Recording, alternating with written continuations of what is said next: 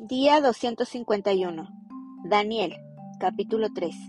Rescatados del horno de fuego.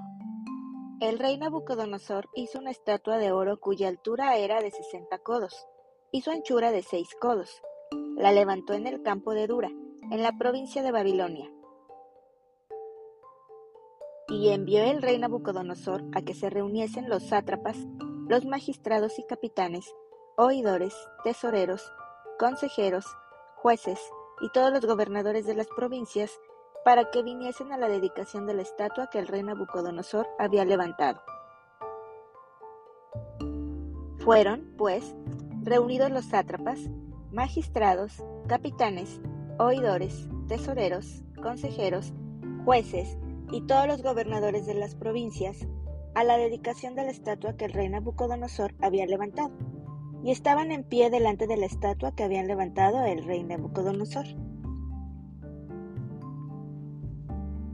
Y el pregonero anunciaba en alta voz, Mándase a vosotros, oh pueblos, naciones y lenguas, que al oír el son de la bocina, de la flauta, del tamboril, del arpa, del salterio, de la zampoña y de todo instrumento de música, os postréis y adoréis la estatua de oro que el rey Nabucodonosor ha levantado y cualquiera que no se postre y adore, inmediatamente será echado dentro de un horno de fuego ardiendo. Por lo cual, al oír todos los pueblos el son de la bocina, de la flauta, del tamboril, del arpa, del salterio, de la zampoña y de todo instrumento de música, todos los pueblos, naciones y lenguas se postraron y adoraron la estatua de oro que el rey Nabucodonosor había levantado. Por esto, en aquel tiempo algunos varones caldeos vinieron y acusaron maliciosamente a los judíos. Hablaron y dijeron al rey Nabucodonosor, Rey, para siempre vive.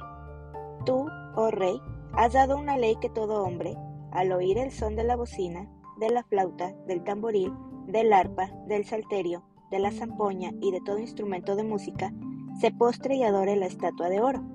Y el que no se postre y adore, se ha echado dentro de un horno de fuego ardiendo.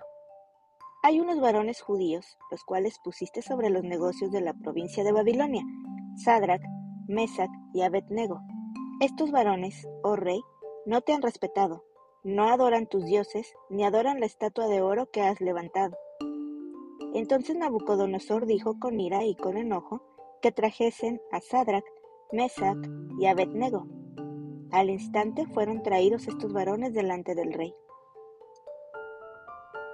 Habló Nabucodonosor y les dijo, ¿Es verdad, Sadrach, Mesach y Abednego, que vosotros no honráis a mi Dios, ni adoráis la estatua de oro que he levantado? Ahora pues, estáis dispuestos para que al oír el son de la bocina, de la flauta, del tamboril, del arpa, del salterio, de la zampoña y de todo instrumento de música, os postréis y adoréis la estatua que he hecho? Porque si no la adoraréis, en la misma hora seréis echados en medio de un horno de fuego ardiendo. ¿Y qué Dios será aquel que os libre de mis manos? Sadrach, Mesach y Abednego respondieron al rey Nabucodonosor diciendo, No es necesario que te respondamos sobre este asunto.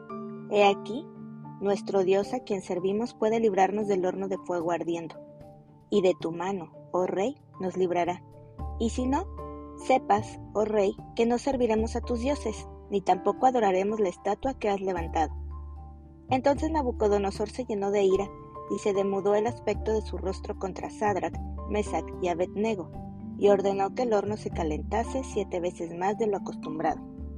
Y mandó a hombres muy vigorosos que tenían su ejército, que atasen a Sadrach, Mesach y Abednego para echarlos en el horno de fuego ardiendo. Entonces estos varones fueron atados con sus mantos, sus calzas, sus turbantes y sus vestidos, y fueron echados dentro del horno de fuego ardiendo. Y como la orden del rey era apremiante y lo habían calentado mucho, la llama del fuego mató a aquellos que habían alzado a Sadrach, Mesach y Abednego. Y estos tres varones, Sadrach, Mesach y Abednego, cayeron atados dentro del horno de fuego ardiendo. Entonces el rey Nabucodonosor se espantó y se levantó apresuradamente y dijo a los de su consejo, ¿No echaron a tres varones atados dentro del fuego? Ellos respondieron al rey, Es verdad, oh rey. Y él dijo, He aquí yo veo cuatro varones sueltos que se pasean en medio del fuego sin sufrir ningún daño, y el aspecto del cuarto es semejante a hijo de los dioses. Entonces Nabucodonosor se acercó a la puerta del horno de fuego ardiendo y dijo, Sadrach, Mesach y Abednego, siervos del Dios Altísimo, salid y venid.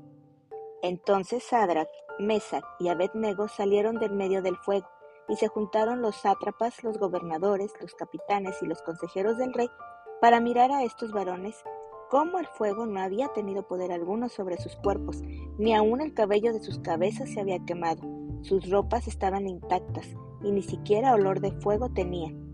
Entonces Nabucodonosor dijo, Bendito sea el Dios de ellos, de Sadrach, Mesach y Abednego, que envió su ángel y libró a sus siervos que confiaron en él y que no cumplieron el edicto del rey, y entregaron sus cuerpos antes que servir y adorar a otro Dios que su Dios. Por lo tanto, decreto que todo pueblo, nación o lengua que dijere blasfemia contra el Dios de Sadrach, Mesach y Abednego, sea descuartizado y su casa convertida en muladar, por cuanto no hay Dios que pueda librar como éste. Entonces el rey engrandeció a Sadrach, Mesach y Abednego en la provincia de Babilonia. Capítulo 4. La locura de Nabucodonosor. Nabucodonosor, rey, a todos los pueblos, naciones y lenguas que moran en toda la tierra, paz os sea multiplicada. Conviene que yo declare las señales y milagros que el Dios Altísimo ha hecho conmigo. Cuán grandes son sus señales y cuán potentes sus maravillas, su reino, reino sempiterno, y su señorío de generación en generación. Yo, Nabucodonosor, estaba tranquilo en mi casa y floreciente en mi palacio, Vi un sueño que me espantó, y tendido en cama, las imaginaciones y visiones de mi cabeza me turbaron. Por esto mandé que vinieran delante de mí todos los sabios de Babilonia para que me mostrasen la interpretación del sueño. Vinieron magos, astrólogos, caldeos y adivinos, y les dije el sueño, pero no me pudieron mostrar su interpretación hasta que entró delante de mí Daniel, cuyo nombre es Belsasar, como el nombre de mi Dios, y en quien mora el espíritu de los dioses santos. Conté delante de él el sueño, diciendo, Belsasar, jefe de los magos, ya que he entendido que hay en ti espíritu de los dioses santos, y que ningún misterio se te esconde, declárame las visiones de mi sueño que he visto y su interpretación. Estas fueron las visiones de mi cabeza mientras estaba en mi cama. Me parecía ver en medio de la tierra un árbol cuya altura era grande. Crecía este árbol y se hacía fuerte, y su copa llegaba hasta el cielo, y se le alcanzaba a ver desde todos los confines de la tierra. Su follaje era hermoso, y su fruto abundante, y había en él alimento para todos. Debajo de él se ponían a la sombra las bestias del campo, y en sus ramas hacían morada las aves del cielo, y se mantenía de él toda carne. Vi en las visiones de mi cabeza mientras estaba en mi cama, que he aquí un vigilante y santo descendía del cielo y clamaba fuertemente y decía así, Derribad el árbol y cortad sus ramas, quitadle el follaje y dispersad su fruto. Váyanse las bestias que están debajo de él y las aves de sus ramas. Mas la cepa de sus raíces dejaréis en la tierra, con atadura de hierro y de bronce entre la hierba del campo. Se ha mojado con el rocío del cielo y con las bestias a su parte entre la hierba de la tierra. Su corazón de hombre se ha cambiado, y les ha dado corazón de bestia y pasen sobre él siete tiempos. La sentencia es por decreto de los vigilantes, y por dicho de los santos la resolución, para que conozcan los vivientes que el Altísimo gobierna el reino de los hombres, y que a quien él quiere lo da, y constituye sobre él al más abajo de los hombres. Yo, el rey Nabucodonosor, he visto este sueño.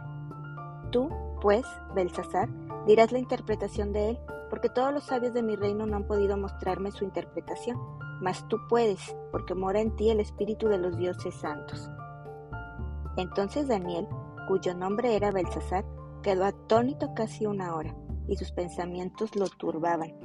El rey habló y dijo, Belsasar, no te turben ni el sueño ni su interpretación. Belsasar respondió y dijo, Señor mío, el sueño sea para tus enemigos y su interpretación para los que mal te quieren.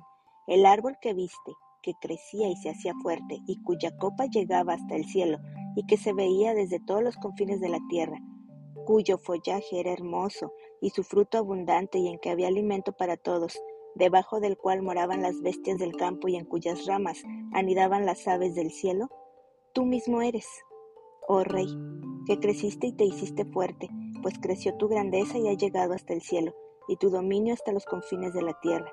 Y en cuanto a lo que vio el rey, un vigilante y santo que descendía del cielo y decía, Cortad el árbol y destruidlo, mas la cepa de sus raíces dejaréis en la tierra, con atadura de hierro y de bronce en la hierba del campo, y sea mojado con el rocío del cielo y con las bestias del campo sea su parte, hasta que pasen sobre él siete tiempos. Esta es la interpretación, oh rey, y la sentencia del Altísimo que ha venido sobre mi Señor el Rey. Que te echarán de entre los hombres, y con las bestias del campo será tu morada, y con hierba del campo te apacentarán como a los bueyes, y con el rocío del cielo serás bañado. Y siete tiempos pasarán sobre ti, hasta que conozcas que el Altísimo tiene dominio en el reino de los hombres, y que lo da a quien él quiere. Y en cuanto a la orden de dejar en la tierra la cepa de las raíces del mismo árbol, significa que tu reino te quedará firme, luego que reconozcas que el cielo gobierna. Por tanto, oh Rey, acepta mi consejo, tus pecados, redime con justicia, y tus iniquidades haciendo misericordias para con los oprimidos, pues tal vez será eso una prolongación de tu tranquilidad. Todo esto vino sobre el rey Nabucodonosor. Al cabo de doce meses, paseando en el palacio real de Babilonia, habló el rey y dijo, ¿No es esta la gran Babilonia que yo edifiqué para casa real con la fuerza de mi poder y para gloria de mi majestad? Aún estaba la palabra en la boca del rey cuando vino una voz del cielo. A ti se te dice, Rey Nabucodonosor, el reino ha sido quitado de ti, y de entre los hombres te arrojarán, y con las bestias del campo será tu habitación, y como a los bueyes te apacentarán, y siete tiempos pasarán sobre ti, hasta que reconozcas que el Altísimo tiene el dominio en el reino de los hombres, y lo da a quien él quiere. En la misma hora se cumplió la palabra sobre Nabucodonosor, y fue echado de entre los hombres, y comía hierba como los bueyes, y su cuerpo se mojaba con el rocío del cielo, hasta que su pelo creció como plumas de águila, y sus uñas como las de las aves. Mas al fin del tiempo, yo Nabucodonosor alcé mis ojos al cielo, y mi razón me fue devuelta, y bendije al Altísimo, y alabé y glorifiqué al que vive para siempre, cuyo dominio es sempiterno, y su reino por todas las edades. Todos los habitantes de la tierra son considerados como nada, y él hace según su voluntad en el ejército del cielo y en los habitantes de la tierra, y no hay quien detenga su mano y le diga, ¿qué haces? En el mismo tiempo mi razón me fue devuelta, y la majestad de mi reino, mi dignidad y mi grandeza volvieron a mí, y mis gobernadores y mis consejeros me buscaron, y fui restablecido en mi reino, y mayor grandeza me fue añadida. Ahora yo, Nabucodonosor, alabo, engrandezco y glorifico al Rey del cielo, porque todas sus obras son verdaderas, y sus caminos justos, y Él puede humillar a los que andan con soberbia.